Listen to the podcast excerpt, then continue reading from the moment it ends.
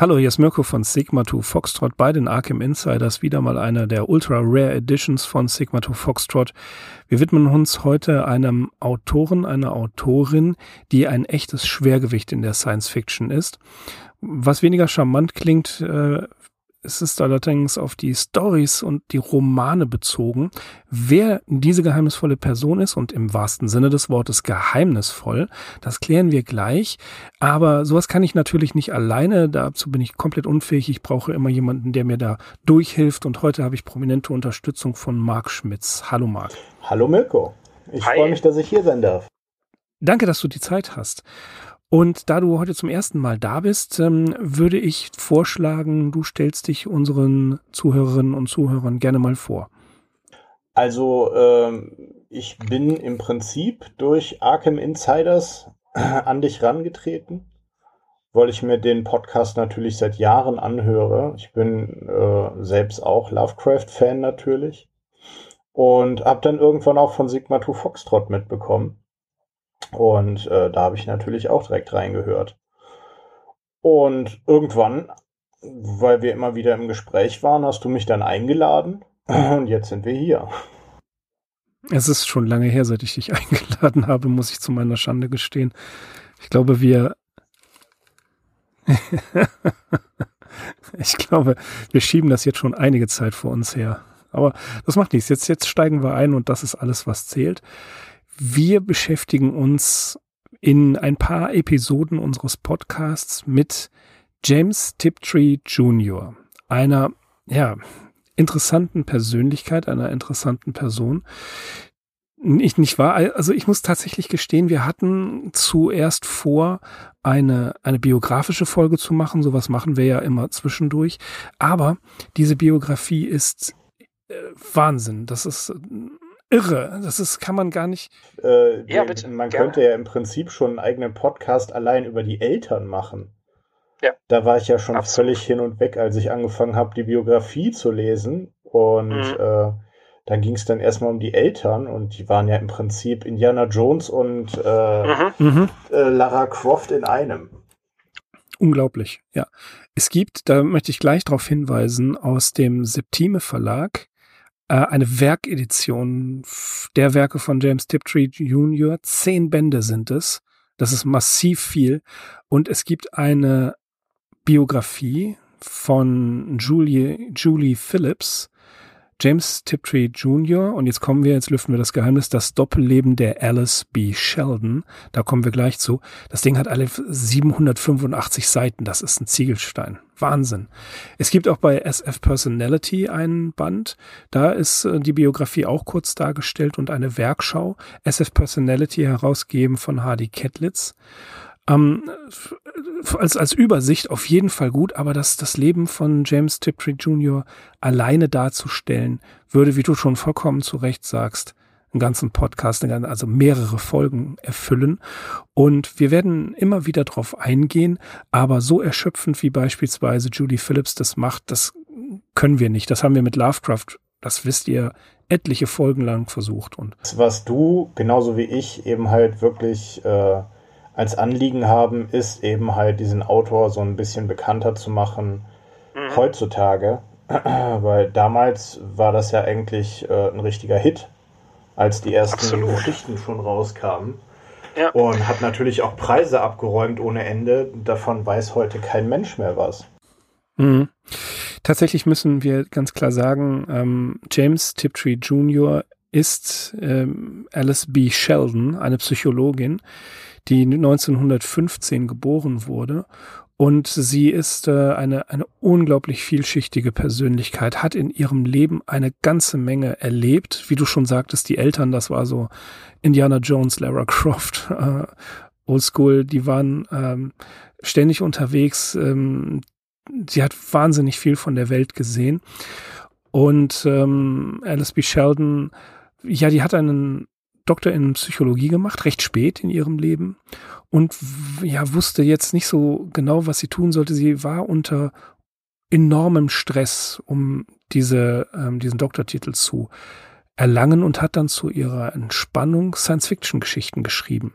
Was sehr tröstlich für Leute wie mich ist, die es ja immer wieder versuchen und das in aller Öffentlichkeit breittreten, dass sie es nicht hinkriegen und ich immer Respekt jedem zolle, der mehr als drei Seiten hinkriegt. Ähm, tatsächlich hat sie mit 52 Jahren oder man sagt mit 51 Jahren erst angefangen, Science-Fiction-Geschichten zu schreiben und mit ähm, Alter von 60 Jahren ihren ersten Roman, soweit ich das erinnern kann. Der Name James Tiptree Jr. ist ähm, ja von einem äh, von, von, von einem Marmeladenglas genommen worden, der Begriff Tiptree. Und Robert Silverberg, ein von mir sehr geschätzter Autor, sagt, es geht auf Tiptree Health in Essex, Großbritannien, zurück. Und ähm, das war ein, ein, ein ja, Geschäft, die haben Erdbeer, Himbeer und Johannisbeermarmeladen gemacht. Und das hat sie sich einfach angeeignet als, äh, ähm, als Pseudonym. Und die ähm, Kurzgeschichte Birth of a Salesman in Analog, äh, da hat sie dieses, dieses Pseudonym verwendet. Wir beschäftigen uns tatsächlich, äh, damit ihr auch nachlesen könnt, mit Geschichten, die aus einem ja, Sammelband aus dem Heine Verlag, der ja nicht mehr lieferbar ist, da müsst ihr euch antiquarisch mal umschauen. Der heißt Aus dem Überall und andere seltsame Versionen. Da sind einige Kurzgeschichten von James Tiptree Jr. drin. Und ähm, Marc, direkt die Frage an dich. In der Sekundärliteratur wird das immer wieder diskutiert. Sagen wir Tiptree oder sagen wir Alice B. Sheldon? Oder sagen wir Tiptree Sheldon? Also von mir aus wirklich Tiptree, weil mhm. äh, die meisten Geschichten ja auch unter dem Namen erschienen sind. Mhm. Ne? Ja. Lustigerweise die beiden Geschichten, die wir heute besprechen wollen, nur zu 50 Prozent. ja, genau. genau die beiden hast du dir rausgesucht, wo, genau die, wo ja. der nur einer unter Tiptree erschienen ist. Mhm. Ähm, und da wir ja heute auch weniger über die Autorin sprechen wollen, natürlich zwischendurch wahrscheinlich auch immer wieder, äh, mhm. aber mehr über die Geschichten, denke ich mal, das wird jetzt weniger das ja. Problem. Auf jeden Fall weiß genau. jeder, wer gemeint ist.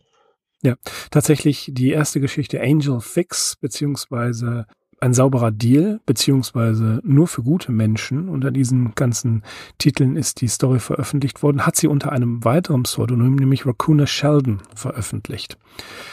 Das ist äh, geschehen 1974. Und worum geht's hier? Es geht um einen humanoiden Außerirdischen, der sich Joe Smith nennt. Der landet tatsächlich ganz klischeehaft in einer fliegenden Untertasse in der Nähe einer Farm und äh, ja, freundet sich mit, mit äh, dem Farmersohn Marty an. Und Joe Smith, also spricht der Außerirdische, hat einen sogenannten Ethikmesser und stellt fest, dass der Marty, das ist ein netter, das ist ein guter, guter Kerl. Und Joe Smith, der Außerirdische, legt darauf Wert, eben gute Menschen kennenzulernen, denn er hat eine, ein Geschenk für sie, eine Kleinigkeit. Er betont immer wieder, dass es eine Kleinigkeit ist, aber er will nicht verraten, was es ist. Dann trifft er durch Marty den Wildhüter Whelan, und der hat wieder eine Ärztin, mit der er befreundet ist. Und so haben sich dann schon einige gute Menschen zusammengefunden und er lüftet das Geheimnis. Er will diesen guten Menschen eine Ruhepause verschaffen, in denen er die Möglichkeit gibt, dass sie so ein, ein Portal auf einen Paradiesplaneten haben, mit so einer Transmitterportal. Und ähm, man probiert das Angebot aus, sie gehen sofort da rein und die, äh, diese Welt, in der sie hineingehen, ist total schön. Es gefällt ihnen wahnsinnig. Und es, es gibt tatsächlich auch nicht die Gefahr, dass dieses Transmitterportal durch einen, ja, durch einen bösen, durch einen gemeinen Menschen ähm, durchschritten wird, weil es äh, so ein ethisches Sicherheitsprogramm gibt, das die Leute davon abhält. Es gibt ein abschließendes Gespräch. Ähm, die, die, die Leute gehen alle durch dieses Portal auf diesen Paradiesplaneten und Joe Smith, der Außerirdische, spricht mit einem anderen Außerirdischen und es kommt dann heraus, dass überall auf der Welt solche Außerirdischen gelandet sind und die suchen alle für die guten Erdenmenschen ein Ausweichquartier, so dass auf der Erde nur noch die schlechten Menschen übrig bleiben und die sich erwartungsgemäß gegenseitig vernichten werden und dann kommt's, danach kann man eben den Planeten Erde lukrativ an jemand anders verkaufen. Also wie, wie das äh, genannt wird hier, ähm, da heißt es äh, in, in einem Text, die Aliens sind galaktische Immobilienhändler. Also ich finde die, die Story wirklich brillant geschrieben. Alleine wie sie, wie, wie das so, wie so ein kleiner Roadmovie beginnt. Joe Smith landet, trifft Marty und der trifft dann den nächsten und dann den nächsten und dann, dann suchen die sich moralisch einwandfreie Menschen, was der Ethikmesser dann angibt, heraus. Und dann sagt er auch, für die guten Menschen haben wir einen schönen Planeten, ihr dürft alle dorthin gehen. Und letzten Endes stellt sich heraus, dass das absolut keine altruistischen mit, äh, ähm, Gedanken sind, sondern einfach nur, wir verhökern die Erde, wenn wir dann soweit sind. Ja, fand ich auch sehr schön. Ist natürlich auch direkt äh, in dem besagten Band die erste Geschichte. Und ähm, man kommt da eigentlich direkt in die Art und Weise rein, wie Tiptree eben halt Kurzgeschichten schreibt. Und das ist für die Zeit, in der sie angefangen hat, wirklich erstaunlich, welche Themen sie da aufgreift. Jetzt in dem Fall ähm, ist es natürlich typisch für Science Fiction, äh, nicht der Mensch ist der Böse so, oder äh, eine Minderheit ist, ist das Opfer, sondern es ist eben halt in dem Fall der Außerirdische, der irgendwas plant und äh, die Menschheit an sich ist das Opfer. Mhm. Na, aber es geht halt trotzdem um Umweltverschmutzung, es geht um Kriminalität, es geht um Überbevölkerung und ähm, ja, jetzt geben halt diese Außerirdischen den guten Menschen die Möglichkeit von dieser, ich glaube, die ist in der Geschichte auch schon ziemlich kaputt, die Erde. Mhm, die ist schon sehr kaputt, ja. Ähm, und, und überhaupt ist alles ziemlich im Argen, von da eben halt fortzugehen und sich zunächst einmal einfach nur kurzfristig eine Auszeit zu gönnen, ne, einfach mal was Schönes zu haben, weil man sich das verdient hat als, als guter Mensch und äh, die bösen Menschen bleiben eben halt zurück. Die haben es halt nicht anders verdient. Ja, das, das ist auch eben so das Interessante, was der, das fängt ja völlig harmlos an. Ne? Ähm, hier wird davon gesprochen, äh, wir machen das für euch. Und das hat ja einen, mit einem, es wird mit einem gewissen Humor geschildert. Ne? Es, es wird auch nicht gesagt, nee, ich will gar nicht zu eurem Präsidenten. Es gibt ja immer auch diesen, diesen Gag, ein Außerirdischer landet, bringt mich zu eurem Präsidenten, bringt mich zu eurem Führer oder so ein Kram. Und das will der gar nicht. Ne? Also mit anderen Worten, die, die ähm, wollen einfach nur die normalen Menschen heraussortieren, die moralisch gut sind. Und ich finde halt interessant, es gibt eben keine Parameter, die Tiptree uns verrät nach welchen Kriterien ein Mensch als gut bezeichnet wird. Also es wird kein umfassender. Es kommt vor, es wird immer wieder besprochen, es gibt ein Gespräch mit einem Wissenschaftler, aber es gibt kein umfassendes, ähm, ja, kein, kein, keine, keine Formel, wie die das, wie die das feststellen können. Also es gibt auch vor allen Dingen keine, keine konkreten Beschreibungen von, von mhm. diesen ganzen Umständen und Gerätschaften, die da vorkommen. Ähm, weder das Raumschiff wird jetzt eingehend als äh, so und so förmig beschrieben, mit ganz vielen Lichtern, meinetwegen zigarrenförmig oder was auch immer. Ähm, der Außerirdische selber sieht ja eigentlich auch nur aus wie ein Mensch. Und äh, Teil der Komik ist ja im Nachhinein, dass er sich was ausgedacht hat, wie er den Menschen beweisen kann, dass er eben halt wirklich ein Alien ist. Richtig, das kommt auch immer wieder vor. Das ist, das ist sehr humorvoll geschrieben. Auf jeden Fall. Ja, das Und gefällt mir auch immer. Man, ja. man kann das natürlich jetzt auch äh, in, in ähm, ja, so nehmen, wie es da steht. Ne? Oder eben halt, wenn man sich das bildlich vorstellt, kann man sich natürlich auch noch was Ulkigeres vorstellen. Er zeigt den Leuten dann eben halt, dass er als Außerirdischer natürlich ein etwas anderes Körperteil mit sich herumträgt. Mhm. Und äh, ja, da kann man sich dann überlegen, ob das einfach nur im übertragenen Sinn dieses Körperteil gemeint ist oder vielleicht äh, doch ein bisschen was in die südliche Re Region geht. Ähm, und das sind eben halt solche Sachen, genau wie das Gerät, mit dem die Leute dann eben halt in diese andere Welt gelangen. Das wird ja dann auch nicht genauer beschrieben beziehungsweise so, wie es einem Mensch unseres Entwicklungsstands dann vielleicht vorkommt, ne? Ähm, mhm.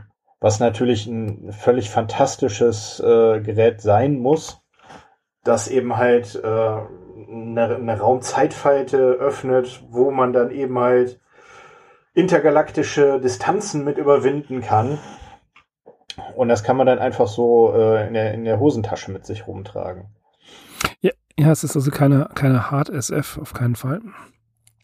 Sondern ne, also es geht nicht um die Technik selbst, um, um das, was ähm, der Außerirdische mitbringt, sondern es geht ähm, um die moralische Implikation, um auch die Satire. Es ist wie eine Groteske geschrieben.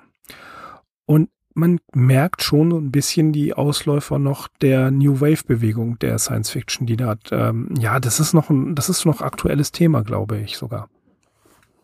Ja, das äh, absolut. Und man merkt aber auch trotzdem, äh, dass Tiptree da eben nicht nur äh, aktuelle Strömungen aufgreift, sondern man sieht eben halt, oder ich habe später, dadurch, dass ich eben halt immer mehr von, von ihr gelesen habe, ähm, gesehen, dass das einfach Dinge sind, die sie oder wie sie Dinge erzählt. Ne? Also mhm. schon mit, äh, ja, also sie sieht eben halt die Probleme ihrer Zeit, die umso mehr Probleme unserer Zeit sind heutzutage.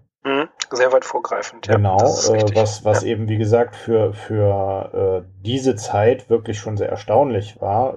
Im Nachhinein ist es natürlich der Job eines Science-Fiction-Autors, solche Entwicklungen vorherzuahnen. No, ne, und ähm, es ist aber trotzdem ziemlich weit für diese Zeit schon. Und gleichzeitig eben halt so mit einem gewissen Schuss Humor und Absurdität mhm. dabei, dass man sich halt schon denkt, so, ach cool, die Story war, war ganz lustig und aber ist das nicht furchtbar, wenn man jetzt im Nachhinein Richtig, drüber ja. nachdenkt. Das ist, das ist, so ambivalent, ja. ja. Und das finde ich halt, finde ich halt sehr typisch für ihre Geschichten und finde das auch sehr schön. Sehr mhm. schön ausbalanciert vor allem. Also, also tatsächlich bei Angel Fix hat man ganz zu Anfang nicht das Gefühl, man, man hat so, ja die Schwierigkeit, diese Story irgendwie zu greifen. Weil, ne, also sie, sie gehen, sie, sie gehen los, trifft den einen, trifft den nächsten, trifft dann einen, schart diese Gruppe um sich. Aber irgendwie wartet man die ganze Zeit, dann kommen diese Dialoge, diese, diese leichten Diskussionen und dann wartet man die ganze Zeit darauf, ja, was, was soll das jetzt? Ne? Worauf läuft es hinaus? Und ich habe gerade eben schon New Wave gesagt, tatsächlich diese, dieses, dieses psychologische Motiv weder bei Joe Smith noch bei den ähm, angesprochenen Menschen, die er mitnimmt und so weiter. Also das, das, das hat nicht diese Tiefe, die man erwartet. Das hat auch stilistisch wenig von der New Wave, sondern eher so einen eigenen Stil, so einen ähm, satirischen äh, Roadmovie dort anzufangen, wo es ja immer höher geht. Also sie, sie gehen ja in der gesellschaftlichen Stellung der Person, die sie ansprechen, immer einen Schritt höher. Ja, und auch diese Sache, dann sind sie in, in einem Büro und dann, wie das mit den Anrufen gemacht wird, ne? Das ist ja auch brillant, wie er dann so tut, als, äh, als würde er da, oder er faked irgendwelche Anrufe, der, der Außerirdische. Und das ist ja auch, also das, das hat etwas von, ja, von, ich, ich weiß nicht, wie, wie man das äh, beschreiben kann, so ein bisschen wie Paul, dieser Film ähm, mit dem Außerirdischen, wo sie dann äh, hier der, der Hauptdarsteller von Shaun of the Dead, ich habe den Namen jetzt gerade vergessen, aber er und ähm, sein Freund Nick Frost, die dann den Außerirdischen aufgabeln und ähm, nach der Comic-Con durch die USA fahren in einem Wohnmobil. Und da haben sie immer diesen Außerirdischen dabei. Und so, so gestaltet sich das tatsächlich. Ja, also das, das Absurde ist, wie gesagt, eben halt wirklich ein, guter Teil dieser Story. Und ähm, ja, das äh, ist halt wirklich so, dass man am Anfang noch nicht mal sicher ist, dass es sich um einen Außerirdischen handelt. Ich meine, die Landung an sich wird beschrieben, aber eben halt auch schon zu einem Zeitpunkt, wo ähm, man auch nur äh, so tun könnte, als ob. No? Ähm, und äh, dann beweist er eben halt später, dass er ein Alien ist und äh, lässt dann diese Leute jeweils immer wieder noch eine weitere Person empfehlen, die vielleicht auch ein mhm. guter Mensch ist. Kennst du da vielleicht noch irgendwen? Ja, dann lass mal doch mal da hingehen.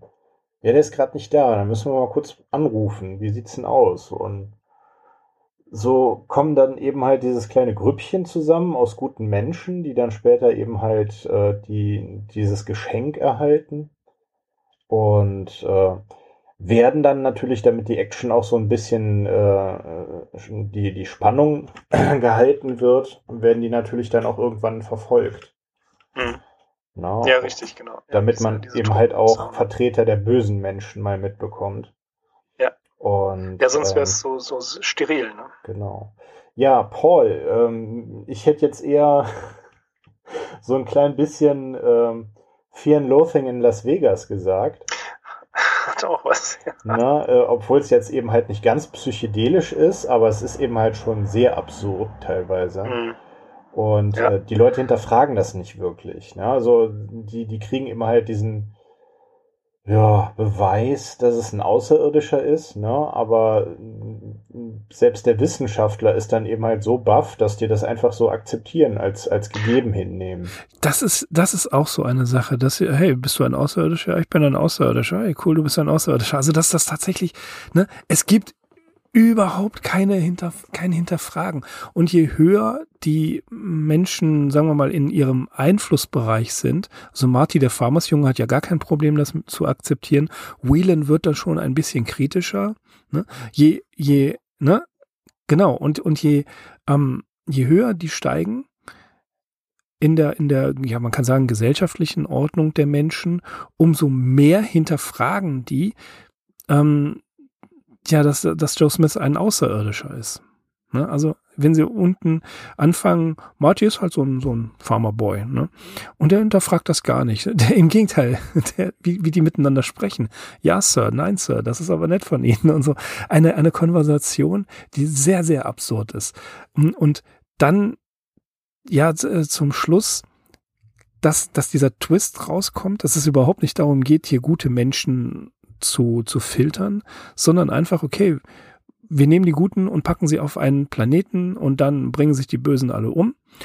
Und ähm, äh, ja, dann äh, können wir den Planeten veräußern. Wir verscherbeln den einfach. Ne? Also auch das ist ja durchaus bei allem, was man, was man so denkt, die kommen auf einen super Planeten, denen geht's allen gut. Die haben in irgendeiner Art und Weise mit so ein bisschen Handwaving ein Ethikmesser, in dem sie nachsagen können, okay, der ist gut, der ist böse. Das, das wird ja nicht erklärt, wie ich schon sagte, sondern das wird einfach so gemacht. So, und dann denkt man, oh, das ist aber nett von denen. Und tatsächlich hat es einen zynischen Zug, dass sie, dass sie dann sagen, ja, okay, jetzt sind die alle weg und jetzt lassen wir die anderen sich die Köpfe einschlagen. Ja, ist halt ökonomisch, ne? Ja, richtig. Ja, genau. Das ist eine Darstellung, genau, eine Darstellung des, eines ökonomischen Systems, ja. Die brauchen, die brauchen halt nicht mit äh, mondgroßen Raumschiffen anrücken und die Hauptstädte vernichten und dabei einen Ja. Wahnsinnsaufwand betreiben, weil wir die Arbeit schon selbst übernehmen. Genau, keine, und, keine Invasion um das nötig. eben halt so ein bisschen zu beschleunigen, würden einfach die Leute, die so ein bisschen leichtgläubig vielleicht sind, ein bisschen naiv, vielleicht aber auch eben halt zu friedfertig, äh, Mhm. ausgesiebt und die Leute, die eben halt wirklich draufhauen und die dann vielleicht auch auf den roten Knopf drücken, die bleiben dann natürlich da in der verschissenen Welt, die schon am Arsch ist und Mhm. Schon, schon halb verstrahlt und, und sowieso von Kriegen gebeutelt und Umweltkatastrophen und hast du nicht gesehen, damit die dann eben halt wirklich sich selber noch den Rest geben können. Also, ähm, ja, ich wollte noch mal kurz darauf Ja, hinweisen, bitte. du hast das eben angesprochen, den Film äh, Paul, Simon Peck ist jetzt richtig? mir auch der. Simon Peck, äh, Shaun of the Dead, Hot Fuzz on the World's End ist natürlich äh, Die Blood, die Blood and Ice Trilogie. Richtig, ebenfalls sehr sehenswert. Ja. Völlig absurd, aber urkomisch. Und ähm, ich will jetzt nicht sagen in, in bester Tiptree-Tradition, aber ähm, man kann das wahrscheinlich äh, an einem schönen Abend alles in einem wegziehen. Angel Mhm. Fix und äh, Hot Fuzz zum Beispiel. Okay, dann kommen wir zu der nächsten Story, die definitiv das totale Gegenteil ist von Angel Fix. Beaver Tears. Nee, da geht's nicht um liebe Menschen. Das, also, äh, das finde ich auch, wenn wir Beaver Tears, Biber Tränen, ebenfalls von Raccoona Sheldon unter dem Pseudonym Raccoon Sheldon 1976 in Galaxy veröffentlicht. Das ist tatsächlich auch vieles, was wir bei Triptree feststellen können, dass die Geschichten teilweise sich so krass unterscheiden und deswegen in der Anthologie aus dem Überall, aus dem Heine Verlag, die ihr antiquarisch auf jeden Fall noch bekommen könnt, ist Angel Fix die erste und Beaver Tears die zweite. Und es könnte unterschiedlicher nicht sein. Beaver Tears, äh, das ist eine, eine Story, in der ein, ein, ja, ein Mann, dessen Name gar nicht richtig genannt wird, ähm, der wohnt mit seiner Frau Jenny und dem gemeinsamen Kind ähm, irgendwo und es wird auch nicht näher bezeichnet, wo. Jenny, seine Frau und das Kind sind nicht da. Das heißt also, er kann zu Hause so ein bisschen rumhängen. Er trinkt ein bisschen Whisky und dann schaut er fern und sieht eine Dokumentation, in der Biber brutal in Säcke gesteckt werden, um zu einem anderen Ort transportiert zu werden. Das hatten wir ja gerade schon. Also insofern ist es fast schon ein, ein leichter thematischer Anschluss. Diese Biber werden irgendwo anders hin transportiert und ja, wenn die Tiere verletzt sind, dann ist das eben Pech. Und was ganz interessant ist, ist, wenn ein verletztes Tier aus einem dieser Säcke herauskommt und man sieht, dass es leidet, schwenkt die Kamera zu einem gesunden Tier und ähm, dann kann man sagen, ja, alles ist ja gut, dann hat schnell dieses Image des verletzten Tieres vergessen. Der Mann, dem ist es völlig egal, der findet den Film jetzt nicht so besonders interessant, geht auf die Veranda nebenan, die Bannermans, machen eine ihrer Party und die Bannermans sind keine netten Menschen, das sind einfach nur so Prollos, die laut sind. Und dann gibt es auch noch die Familie Jackson, das sind Schwarze und die sind eher etwas ruhiger. Und am Nachthimmel kommt dann äh, kommt ein Gewitter braut sich da zusammen und plötzlich kommen Blitze und es wird gab ein helles Licht. Der Mann legt sich hin, geht ins Bett und dann gibt's einen Bruch. Und dann beginnt der zweite Teil der Story. Der Mann wacht auf, merkt, dass er aus einer Betäubung, in einer Betäubung gewesen ist, liegt nicht mehr in seinem Bett, sondern auf einem harten Metallboden. Und man merkt richtig, dass er sich in einem Frachtraum befindet. Die Umgebung vibriert, sie ist düster und dergleichen. Über Erbrochenes, er hat Schmerzen, sein Bein scheint gebrochen zu sein, eventuell auch ein Arm und ein Kiefer. Er braucht Hilfe, aber er merkt, dass andere Menschen da sind, aber keiner kümmert sich um ihn. Ähm, Im Halbdunkel erkennt er Joan Bannerman von, der, von den einen und einen ihrer Söhne und eines der Jackson-Kinder ist da und ihm kommt äh, zu Bewusstsein, dass er sich in einem Raumschiff befindet, von Aliens verschleppt, wie die Biber im Fernsehen. Und das finde ich auch so krass. Äh, Hans Frei in seinem Buch hier über James Tiptree aus dem äh, aus der Serie SF Personality, der schreibt in, in dem letzten Satz der Zusammenfassung nie wird er Jenny und sein Kind wiedersehen. Hilflose Verzweiflung übermannt ihn. Und das ist so ein brutales Ende, das also definitiv ein Gegenteil zu dem ist, dass der außerirdische Joe Smith eben die Menschen auf einen schönen Planeten bringt. Nee, hier sieht es ein bisschen anders aus. Das ist richtig. Allerdings sind das jetzt auch wieder andere Außerirdische. Das sind jetzt hm, keine, die so geduldig sind, dass die Menschheit ja. sich selber vernichtet, die sammeln die eben halt selber ein und äh, verfrachten die irgendwo anders hin. Und man Wir weiß ja, man weiß ja noch nicht mal, ob die jetzt einfach nur woanders hingebracht werden, wo sie dann eben halt weiter vor sich hinleben können. Mhm. Oder wer weiß, vielleicht sogar irgendwie als Minensklaven benutzt werden. Ja, wir wissen, also das ist, das ist auch so ein verstörender Faktor an der Geschichte. Wir erfahren gar nichts. Wir erfahren nichts über die Außerirdischen, wir erfahren nichts, wohin geht es, wohin geht die Reise, sondern einfach nur, dass random irgendwelche Menschen äh, aufgegriffen worden sind und dann eben wie Biber im Fernsehen in diesen Metallkasten gesteckt worden sind, ohne Rücksicht auf Verluste. Richtig, also es ist, ist ja im, im Nachhinein ist natürlich schon der ganze Bereich abgedeckt worden äh, dass wahrscheinlich alle Leute aus der näheren Umgebung jetzt in diesem Raumschiff sich befinden. Man weiß auch nicht, wie viele Raumschiffe das sind und wie viele Menschen da reinpassen.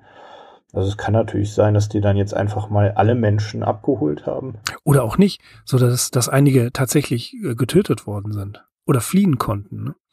Richtig. Oder es, es kann natürlich auch sein, dass die ebenfalls so ein äh, Gutheitsmesser haben und festgestellt haben, okay, der ist ein Arschloch, den nehmen wir mit. Den, den nehmen wir mit zu dem nicht so schönen Planeten. Ja.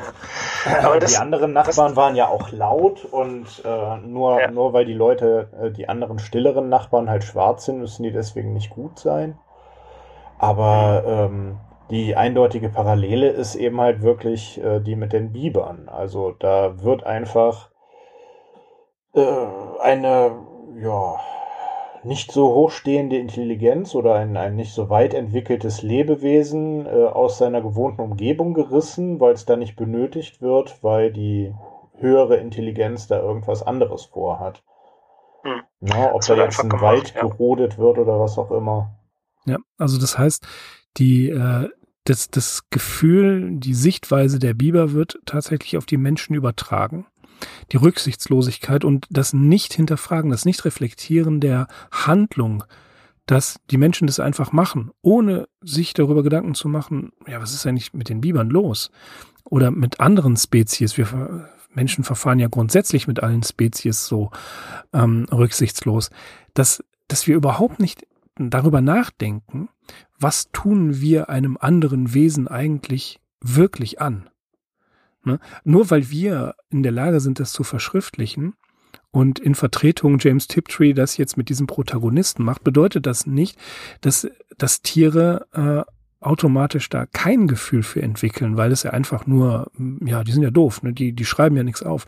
Nein, sondern hier wird, hier werden wir richtig mit der Nase drauf gestoßen, was wir, wie wir uns versündigen, teilweise gegen die Natur. Das, äh, das Traurige ist, ähm, ich glaube, zu der Zeit, als die Story entstanden ist, gab es noch dieses, äh, hieß der Disney-Film Die Wüste lebt. Mhm, der ist davor erschienen. Was? Ja. Ach, der ist tatsächlich davor erschienen. Okay, aber es ist nach, wahrscheinlich ja. noch nicht bekannt gewesen, was eben halt gemacht wurde, um diese Aufnahmen anzufertigen. Nein, ganz, ganz gewiss nicht. Was Nein. man ja heutzutage eben halt dann vielleicht immer weiter rausbekommt. Äh, was, was ja dann letztendlich auch zu dieser Lemming-Legende geführt hat. Mhm. Ähm, ja, also wer, wer den Film jetzt nicht unbedingt kennt oder nicht direkt weiß, worum es dabei geht, es ist eben halt eine Naturdoku, wo Disney eben halt äh, schön lustig Tierchen zeigt, die durch die Wüste hüpfen und wie die halt so leben. Und dann gibt's eben halt auch äh, einen Teil über Lemminge, wie man die halt kennt, dass die immer so in großen Gruppen unterwegs sind und zwischendurch sticht die dann irgendwann der Hafer und die rennen dann in eine Richtung und stürzen sich sogar von Klippen, weil die blöden Viecher halt irgendwo hin wollen, was es gar nicht mehr gibt. Na, da gab es ja auch Theorien, dass die vielleicht ursprünglich von Atlantis stammen und da jetzt wieder hin mhm. zurück wollen, um, um sich fortzupflanzen und so. Tatsächlich war es so, äh, um da ein bisschen Action reinzukriegen, dass äh, die, die Disney-Filmer äh, da Rampen unter äh, den Sand aufgebaut haben und haben die Tiere über, über diese Klippe geschüttet, sozusagen. Das ist also überhaupt nichts mit Lemminge stürzen sich in den Tod. Das war die Arbeit der Filmer. Und ähm, statt dann irgendwelche weinenden Hamster zu filmen, äh, wäre das natürlich noch eine viel perfidere Szene gewesen, die man im Fernsehen hätte zeigen können. Und ja. äh, dann hätte man im Nachhinein die von Außerirdischen Entführten auch einfach über, sage ich jetzt mal, äh, die Luftschleuse irgendwo hinschütten können. Hm. Ja, aber das, das ist halt, hier werden, wir wissen nicht, wie viele von den Familien, von den Bannermans und von den Jacksons ähm, wirklich mitgenommen worden sind. Und vom Protagonisten wissen wir ja auch, dass er seine Frau Jenny und sein Kind nie wiedersehen wird. Ja, also dessen ist er sich bewusst. Und ähm, das, das ist genau analog dazu. Ein, eine, irgendwelche Tiere werden eingesammelt und äh, von ihrer Familie getrennt. Menschen reflektieren das.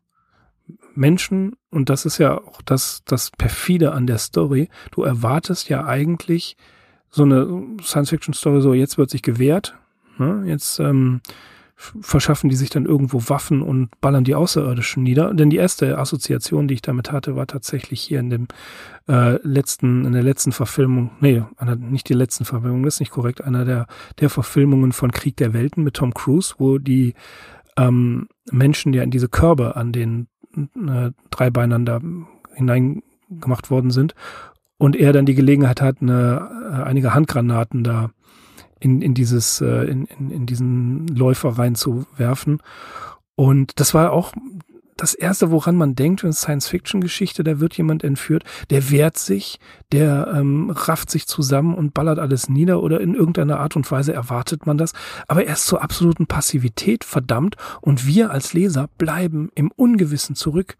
Wir können einfach nur mit das, was wir mitnehmen, ist dieses Gefühl, rausgerissen worden zu sein, sich dessen absolut bewusst zu sein, was für äh, grausame Dinge passiert sind, in eine ungewisse Zukunft, von der wir nicht wissen, ist das unser Tod, werden wir aufgeschnitten oder kommen wir auf einen anderen Planeten oder wie du schon sagtest, Minensklaven oder sonst was. Und diese offene Stelle ist wie eine offene Wunde. Und das macht diese Geschichte so krass, wie ich finde, weil man einfach mit diesem, mit diesem Gewissen, dass man eben nichts weiß, was passiert und dass die Geschichte offen bleibt, damit läufst du ein paar Tage rum. Und dadurch hat die Geschichte eine, ja, wie so eine tickende Zeitbombe einen gewissen Mehrwert. Ganz richtig. Ähm, jetzt ist ja bei Lovecraft äh, ein bezeichnendes Stilelement, dass äh, der Mensch eben halt nur ein, ein kleines Nichts im großen Finstern des Universums ist, mit ganz vielen, ganz fürchterlichen Wesenheiten, die uns alle ans Fell wollen, obwohl wir ja so unbedeutend sind. Ähm, bei Tiptree, äh, die geht da einfach noch einen Schritt weiter. Also es, es kommt halt immer wieder zu Situationen in ihren Geschichten, wo der Mensch wirklich überhaupt nichts tun kann. Mhm. Oder wo er sich selber schon so ins Ausmanövriert hat, dass, dass er halt nicht weiterkommen kann. Ähm, allerdings sind das Science-Fiction-Geschichten. Das heißt, äh, dadurch, dass wir eben halt so geschockt sind, dass es überhaupt keinen Ausweg gibt. Das kann doch nicht sein, dass die jetzt einfach entführt werden. Das kann doch nicht sein, dass da die Welt untergeht. Es kann doch nicht sein, dass da jetzt einfach Schluss ist. Da kann man jetzt noch drüber nachgrübeln, weil man dann eben halt noch Zeit hat. Das sind alles mhm. Science-Fiction-Geschichten mit Sachen, die noch weit in der Zukunft liegen. Zumindest zu der Zeit von Tiptree. Mittlerweile leben wir quasi in, in einer äh, kurz vor der Endzeit. Ja. Und äh, können das alles noch äh, selbst miterleben, wie dann wirklich äh, die Apokalypse losgeht. Hm. Ja, das, das ist eben das, das Furchtbare an der Sache. Man hat auf die Science-Fiction-Autoren nie wirklich gehört. Ja, richtig. Ja, aber wie gesagt, ne, dadurch, dass man eben halt so vor den Kopf gestoßen wird, weil eine typische Geschichte hat natürlich ein Happy End. Mhm. Äh, dadurch, dass das eben halt hier äh, so komplett der, der Teppich unter den Füßen weggezogen wird, diese, diese Hoffnungslosigkeit existiert und, und ich eben halt wirklich beeindruckt, sage ich mal, und dadurch eben halt diese Geschichte auch so richtig hängen bleibt, ähm, kann man sich eben halt auch die anderen Aspekte so ein bisschen vergegenwärtigen, um die es eben mhm. in diesen Geschichten immer geht. So wie jetzt zum Beispiel ähm, ja, Zwangsverpflanzung von, von äh, tierischem Leben durch irgendwelche Sachen, die wir Menschen machen. Mhm. Das ist ja ähm, auch der Ausläufer der New Wave. Hm, wenn man das so ein bisschen weiter, äh, weiter fasst, kann man sagen, dass in der, in der New Wave fallen die strahlenden Helden ja nicht mehr auf. Es sind normale Menschen, denen alles passiert. Es ist bei James Tiptree in diesen beiden Geschichten, die wir heute besprechen, auch genau das Gleiche. Es sind keine Helden. Es sind Leute, die, ähm, die jetzt von der Menschenseite in Angel Fix, die werden da einfach, ja, die kommen da zufällig zu, die sind halt da. Ne? Dann der Protagonist oder der aus dessen Sicht erzählt wird in Beaver Tears, genau das Gleiche. Er ist einfach nur zufällig am falschen Ort. Und das heißt also, hier werden keine Menschen dargestellt, die als, als äh, Forscher oder als Weltraumhelden irgendwie unterwegs sind und sich in die Gefahr stürzen, sondern hier wird der normale Mensch in den Mittelpunkt gestellt. Da eine Charakteristik der, der unter anderem auch New Wave ähm, Science Fiction. Und das macht die Sache ja genau das gleiche wie mit dem Ausbleiben von Technik. Es wird hier auch gar nichts erklärt, weil die Wirkung nicht darin liegt, dass die Außerirdischen irgendwelche Energiefelder haben bei Beaver Tears, sondern einfach, dass sie es tun. Dass sie einfach machen. Und wir dieser, dieser Aktion vollkommen hilflos ausgesetzt sind. Ja, also wir, ne, wie du schon sagtest, wir, wir können nichts tun. Wir sind da einfach irgendwelchen Mächten ausgeliefert. Und das, ehrlich gesagt, ist so eine, ein, ein kleiner Hinweis darauf, versteckt in dieser Geschichte, gerade in Beaver Tears, dass wir vielleicht mit unserer Arroganz etwas zurückhaltender sein sollten. Ähm, nicht, nicht nur das. Äh, ich sag mal, ähm, wir haben ja eben auch eine gewisse äh, Verantwortung gegenüber mhm. allem, sage ich mal. Also nicht nur nicht nur unseren Nachkommen gegenüber, nicht nur äh, unserer näheren Umgebung, sondern allgemein allem, auf das wir halt Einfluss ausüben. Ja, der, der Mensch ist im Prinzip das einzige Tier auf der Welt, das seine Umgebung so vollkommen äh, beeinflusst, wie wir das eben halt tun. Ja, dass wir sogar ein ganzes Zeitalter nach uns benennen müssen, das Anthropozän eben. Was, was eben halt auch wahnsinnig kurz ist im Vergleich zum, zur westlichen Geschichte der Welt. Mhm. Also wir sind ja im Prinzip noch nicht mal ein, ein kurzes Blinzeln bisher. Ja. Und haben eben halt einen solchen Einfluss auf, auf äh, alles mittlerweile. Ähm, dass da wirklich noch drüber diskutiert werden muss, ob es da menschengemachte Beeinflussung gibt in, in gewissen Bereichen. Oh ja, so viele Nackenklatscher kann man gar nicht verteilen, wie da nötig sind, um diese ganzen Ignoranten darauf hinzuweisen, dass natürlich das unser, unsere Verantwortung ist. Letzten Endes finde ich es halt auch völlig absurd, darüber zu diskutieren, wenn es nicht stimmen sollte und wir haben keinen Einfluss darauf. Was kann denn schlimmstenfalls passieren, wenn wir so tun, als ob? Mhm. Na, also wenn ja. wir, wenn wir uns ja. jetzt umweltbewusster verhalten, äh, sparsamer sind mit, mit Energie und äh, mit, mit äh, Ressourcen, ähm, was kann denn da schlimmstenfalls passieren? Na, andererseits, wenn ja. wir eben halt doch schuld dran sind und wir tun nichts, was, was dann passiert, ist ja ganz klar. Deswegen diese ganze Diskussion finde ich einfach nur völlig äh, zynisch. Absolut zynisch, ja. Und wir sehen, um ein Schlusswort zu formulieren oder eine Schlusssequenz, äh, sollten die Leute einfach viel mehr auf Science-Fiction-Autoren hören. Denn wir haben hier definitiv die Extrapolation unserer, der jetzigen Zeit. Bereits in den ja, 60er, 70er Jahren wird das alles schon dargestellt. Und ähm, man hätte vielleicht eher auf Science-Fiction-Autoren hören sollen als auf irgendwelchen anderen Mist dann hätten wir vielleicht die Probleme nicht. Das ist natürlich jetzt eine große Lanze, die ich breche. Aber ähm, wie ich finde, diese beiden Geschichten alleine schon zeigen, wie viel Diskussionsmöglichkeiten und Interpretationsmöglichkeiten sich durch Science-Fiction-Geschichten eröffnen und dass sie tatsächlich zum Nachdenken anregen und uns definitiv was mitgeben können. Insbesondere die von James Tiptree Jr. So sieht's aus. Und wir werden uns beim nächsten Mal über weitere Kurzgeschichten aus diesem Band äh, unterhalten. Wir schauen mal, ähm, ob wir noch an anderes Material kommen. Ich muss gestehen, die Ausgabe aus dem Septime Verlag, also das ist ja Excalibur, da bin ich definitiv dran interessiert, aber ich muss auch gestehen, natürlich, der Verlag hat sich da wahnsinnig viel Mühe gemacht, ein Nischenprodukt, ein wunderschönes Nischenprodukt, allein haptisch vom Satz her stimmt alles, nur es ist eben nichts, was man sich mal ja, ich wollte gerade sagen, das ist nichts, was man sich nebenbei mal kauft. Es ist halt wirklich, äh, da läuft Großartig. einem wirklich das Wasser in den Augen zusammen. Ja, ich habe tatsächlich überlegt, äh, jeden Monat ein Band, ne, ähm, einfach weil James Tiptree, Alice B. Sheldon ist eine großartige Autorin und ähm, braucht man halt auch gar nicht drüber nachdenken, ob sich das lohnt. Es wird sich ja. auf jeden Fall lohnen, aber es ist halt so viel Kohle.